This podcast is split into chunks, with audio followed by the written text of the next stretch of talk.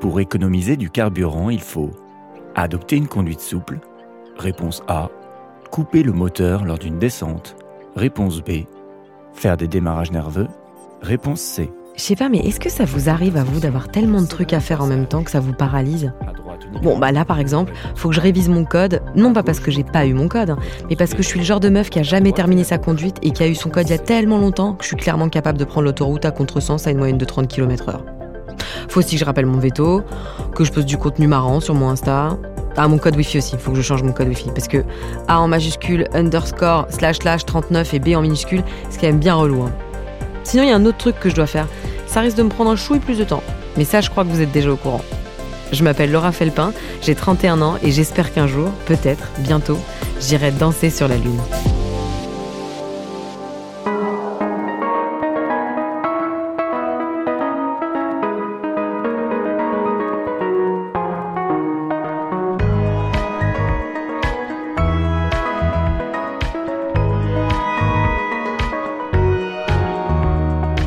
Bon, depuis que j'ai eu Thomas Pesquet et Jim Green Hotel, je suis totalement en roue libre hein, dans la tête. C'est un film de science-fiction le bazar. Et je vous cache pas que pour une fois, j'ai le premier rôle. Grâce à Thomas, j'ai pu récupérer un tas de contacts totalement ma boule pour commencer à organiser tout ça, préparer une to-do list aux petits oignons. Mais surtout, on a pu fixer une date pour la fiesta. Enfin, vaguement. Elle n'est pas encore inscrite noir sur blanc dans l'agenda de la NASA, mais j'ai compris qu'en gros, ça serait pas jouable avant 20 ou 30 ans minimum. A priori, plutôt sur la Lune pour commencer, quitte à faire la suivante sur Mars ou ailleurs. Alors, bien sûr, dit comme ça, 30 ans, ça peut faire loin. Mais en fait, 30 ans, c'est rien. La vie, ça file. Regardez, hier, j'avais 17 ans et je portais encore des colliers à boules en écoutant Avril Lavigne. Et comme disait toujours mon grand-père, c'est pas parce que les chênes mettent un siècle à pousser qu'il faut jamais planter les glands. Et après, tout est une question de patience. La patience et la projection sur 30 ans, Romain Charles connaît bien, puisqu'il travaille en tant qu'ingénieur CNES, détaché auprès du MEDES, l'Institut en charge de projets de recherche en médecine et physiologie spatiale. Le CNES, c'est le Centre national d'études spatiales. L'équivalent français de la NASA, en gros, même s'ils sont moins connus et qu'ils n'ont pas encore de collection avec leur logo chez HM. Le CNES est à la pointe de l'astronomie mondiale et collabore très activement à la plupart des gros projets internationaux. Romain Charles est mayennais. Et ça tombait bien car j'ai une copine de Laval qui connaît quelqu'un qui connaît quelqu'un. Enfin bon, bref, vous avez compris le principe quoi. Depuis que j'ai causé à Thomas Pesquet, je peux causer avec tout le monde. Est-ce que ça se passe toujours bien quand on bosse avec euh, des gens du monde entier? Quels que soient les aléas que l'on peut voir au euh, plus haut niveau dans ces différents pays, le temps a prouvé que la collaboration dans le spatial permet d'avancer plus loin tous ensemble. personnellement, je trouve que c'est une des plus grandes réussites de la Station spatiale internationale, de pouvoir tenir plus de 20 ans avec des humains toujours présents, quels que soient les événements qui se sont passés sur Terre. Et Dieu sait qu'il y en a eu ces 20 dernières années. Romain est impliqué depuis un peu plus de deux ans dans le projet Spaceship FR à Toulouse. Et là, petite dédicace à Jamie de C'est pas sorcier. Mais alors, Romain, c'est quoi le Spaceship FR Alors, le Spaceship FR cherche à préparer le futur de l'exploration. Donc on essaye de se projeter, on est sur la Lune, on est sur Mars, et on veut une base qui soit autonome. Quelles sont les technologies dont on a besoin pour que ça fonctionne bien? Un des défis principaux, je pense que c'est de s'affranchir de la Terre. Essayer d'être le plus autonome possible dans toute la complexité de ce dont on a besoin en tant qu'humain, c'est-à-dire de l'air, de l'eau, de la nourriture. Tout ça, il faut créer un cycle le plus fermé possible pour ne pas dépendre de la Terre, puisqu'il y a beaucoup d'aléas qui peuvent arriver et peut-être que des matériaux ou de la nourriture critique ne pourront pas arriver à temps. Donc il faut vraiment être autosuffisant. Et ça, ça veut dire être très bon en recyclage, être très bon en sobriété au niveau énergétique, donc être euh, très efficace dans tout ce que l'on utilise, être vraiment au plus près de ce dont on a besoin sans faire plus ce qui, d'une certaine façon, est bien pour la Terre aussi, puisque apprendre à bien recycler, apprendre à bien gérer son énergie au plus juste, ça peut avoir des répercussions sur Terre aussi pour devenir plus sage, entre guillemets, écologiquement, pour avoir un impact moins fort sur euh, l'environnement qui nous entoure. C'est vrai que ce serait pas mal de penser à ça aussi, avoir un impact moins fort sur l'environnement qui nous entoure. Mais du coup, t'en penses quoi si on débarque à 200 Tu trouves ça chaud?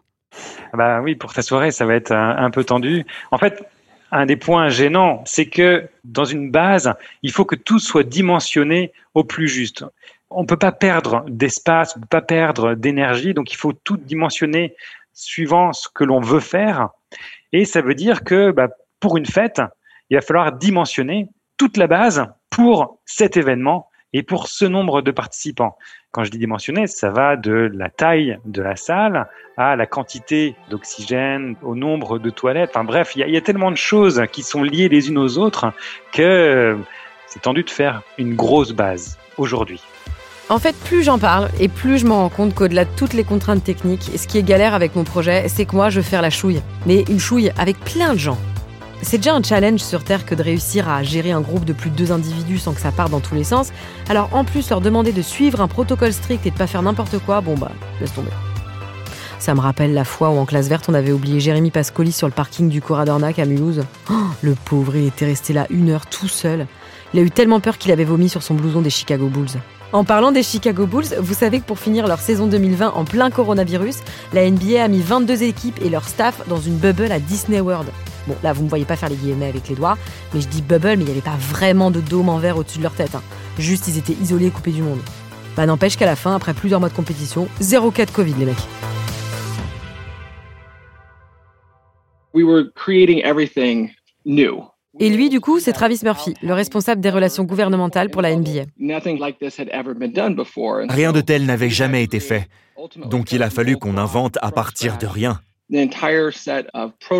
Tous les protocoles, les tests, ce qu'il allait falloir faire si quelqu'un s'avérait positif, ce qui n'est heureusement pas arrivé. Il a fallu identifier les fournisseurs pour tous les aspects d'une saison de NBA, et pas juste sur le terrain pour les tenues et tout ce qu'il y a sur le banc, mais aussi ce à quoi on ne pense pas forcément, comme la nourriture. Comment nourrir ces centaines de personnes pendant trois mois? Quels fournisseurs pourrait rentrer dans la bulle? Est-ce qu'on pourrait commander à Uber Eats ou à un service extérieur? Est-ce qu'il y aurait une cafétéria? Est-ce que les gens seraient obligés d'être dans leur chambre tout le temps? Mais surtout, on a oublié tout ce qu'on avait fait avant. Et on s'est dit, OK, quels sont les éléments fondamentaux dont on a besoin pour y arriver et comment on fait Parce que les joueurs, une fois installés, ils disaient, je m'ennuie dans ma chambre. Peut-être que j'ai envie d'avoir des jeux vidéo, des équipements supplémentaires pour faire du sport dans ma chambre. Donc on avait une moyenne de 700 colis qui venaient dans la bulle tous les jours. Des gens qui commandaient des objets pour leur confort, pour rendre l'environnement de la bulle un peu plus supportable et pour aider tout le monde à traverser ça ensemble. Ah ouais, c'est intéressant ça. En gros, pour que les gens respectent bien les règles, le mieux c'est de faire en sorte qu'ils s'ennuient pas. Il y avait des lacs juste à côté des hôtels, à l'intérieur de la bulle. Alors, on a réservé plus de 500 expéditions de pêche. Et soudain, tous ces joueurs de la NBA ont découvert qu'ils adoraient la pêche, parce que ça leur permettait de sortir. Ça leur donnait un nouveau passe-temps, un truc à faire. Et vous savez, la pêche est une activité très agréable qui permet de prendre l'air. Ok, donc maintenant je vais clairement passer mes nuits à rêver de basketteur en tenue de pêche. Bon, au final, l'expérience a bien marché et d'ailleurs, ils vont la renouveler, notamment pour la Ligue africaine de basketball. La Ligue africaine de basket comportera 12 équipes venues de tout le continent africain. Alors on parle beaucoup de ce qu'on a pu apprendre à Orlando, dans d'autres bulles qu'on a faites, qui sont susceptibles d'être recréées dans le contexte africain. Bon, donc si ça marche à Orlando ou en Afrique, tout ça en plein contexte Covid, bah, pourquoi pas faire ça sur la Lune? Un petit match de NBA pour ouvrir les festivités, c'est nickel. Je trouve que ce serait fantastique. On a déjà prouvé qu'on pouvait créer une bulle. Alors pourquoi pas créer une bulle sur la Lune? Il y a des problèmes logistiques. La gravité, ça va en être un gros, parce que la plupart de nos joueurs de la NBA peuvent sauter très haut. Alors sur la Lune, ils sauteront encore plus haut. Les transports, ça va être évidemment quelque chose à prendre en compte. Quand on fait des matchs en France, et on en a fait des matchs à Paris, à Londres, en Chine, en Inde, au Japon, dans le monde entier.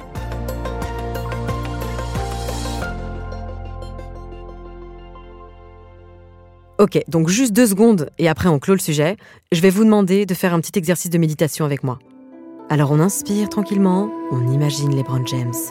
Sur une expiration, on le voit en botte de pêche.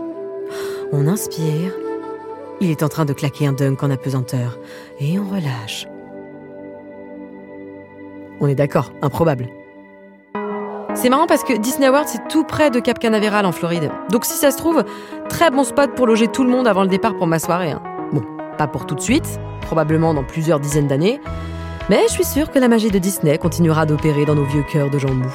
Et puis, de toute façon, pour l'espace, Thomas m'a bien dit, il n'y a pas vraiment de limite d'âge.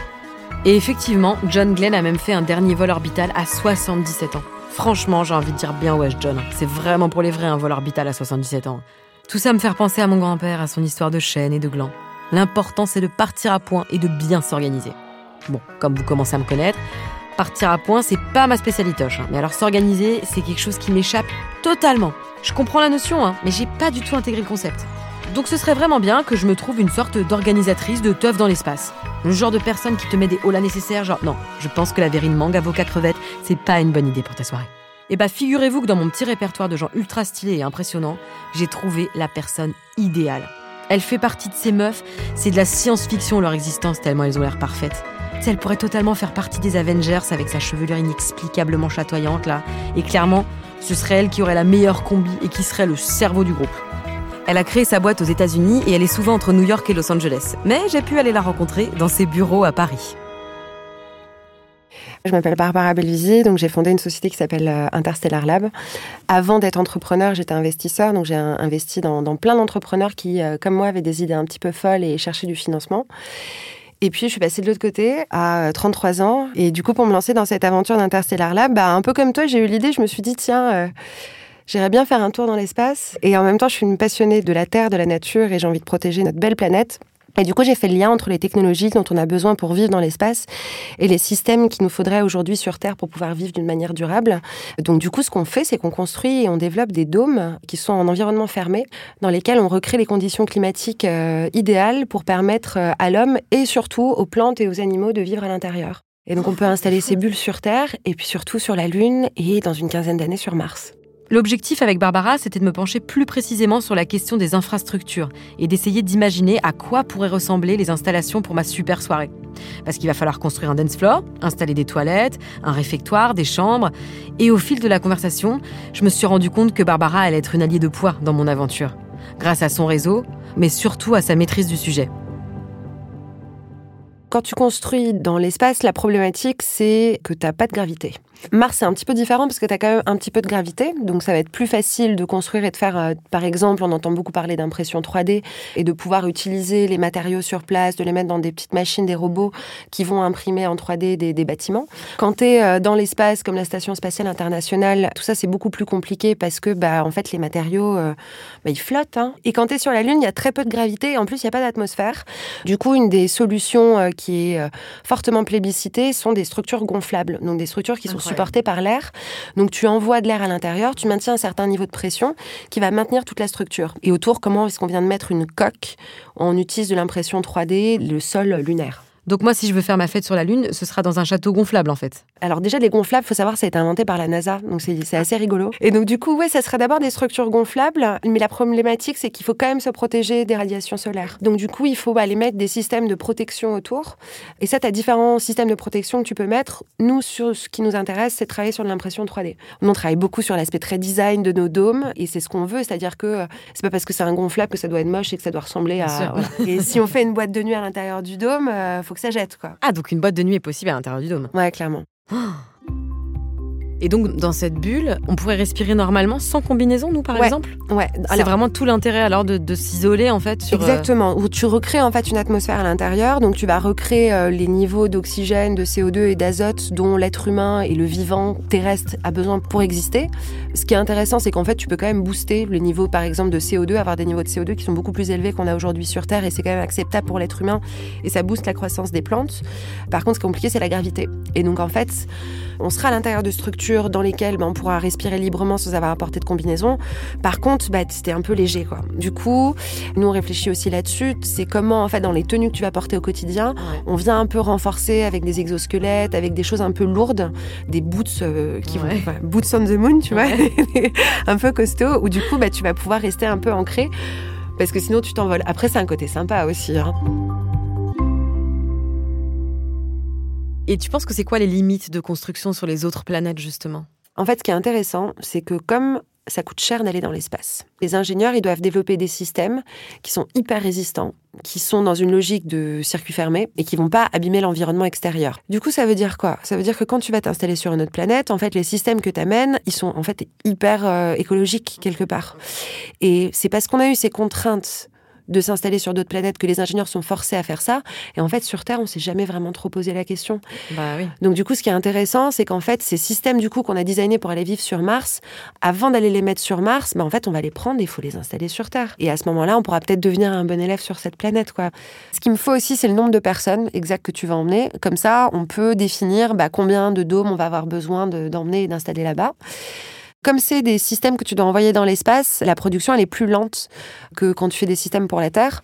Donc par exemple, tous les petits rovers euh, là qui ont été envoyés sur Mars, bah, ils sont assemblés dans des salles blanches pour vraiment euh, veiller à ce qu'il n'y ait pas de pathogènes et de choses qui soient emmenées. Et donc ça c'est pour toute la partie hardware. Ensuite de l'autre côté, il va falloir qu'on travaille sur le costume, donc sur la combinaison.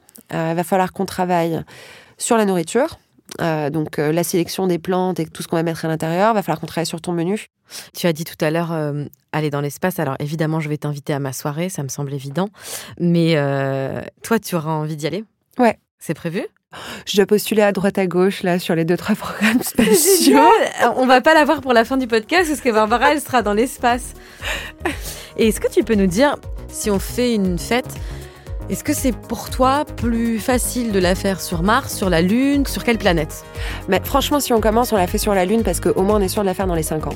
En gros, il y aura pas mal de fusées, de programmes, etc. Donc on va pouvoir se greffer à une fusée, euh, emmener les dômes et puis euh, partir. Euh, donc on commence par la Lune. Et puis ensuite Mars, Mars pour qu'il y ait des premiers humains qui partent sur Mars. Alors SpaceX, il va envoyer ses premières fusées en 2024-2025. Euh, je pense qu'en vrai, avec des hommes à l'intérieur, ça sera pas avant 2030. Quand j'ai quitté Barbara, j'étais comme une dingue. Grâce à elle, je commençais à croire sérieusement à la viabilité du projet. Et si en plus on pouvait faire ça dans les cinq prochaines années, alors là vraiment ce serait top. Je vais lui envoyer un petit texto. Merci, Queen Bee. Lol, c'est trop familier ça, c'est une meuf de l'espace, que je soigne un peu. Calme-toi Laura. Merci Barbara et à très vite sur cette planète. emoji bonhomme qui rigole, emoji. Emoji ballon Je sais. Bon, allez, c'est bon. envoyé. La meuf est tellement forte qu'elle m'a répondu dans la soirée avec une to-do list au propre et les numéros des mails et des gens à contacter. Et puis quand même, elle a rajouté un emoji fusée et elle a terminé par Cette fête va être extra, il n'y a plus qu'à booker un DJ.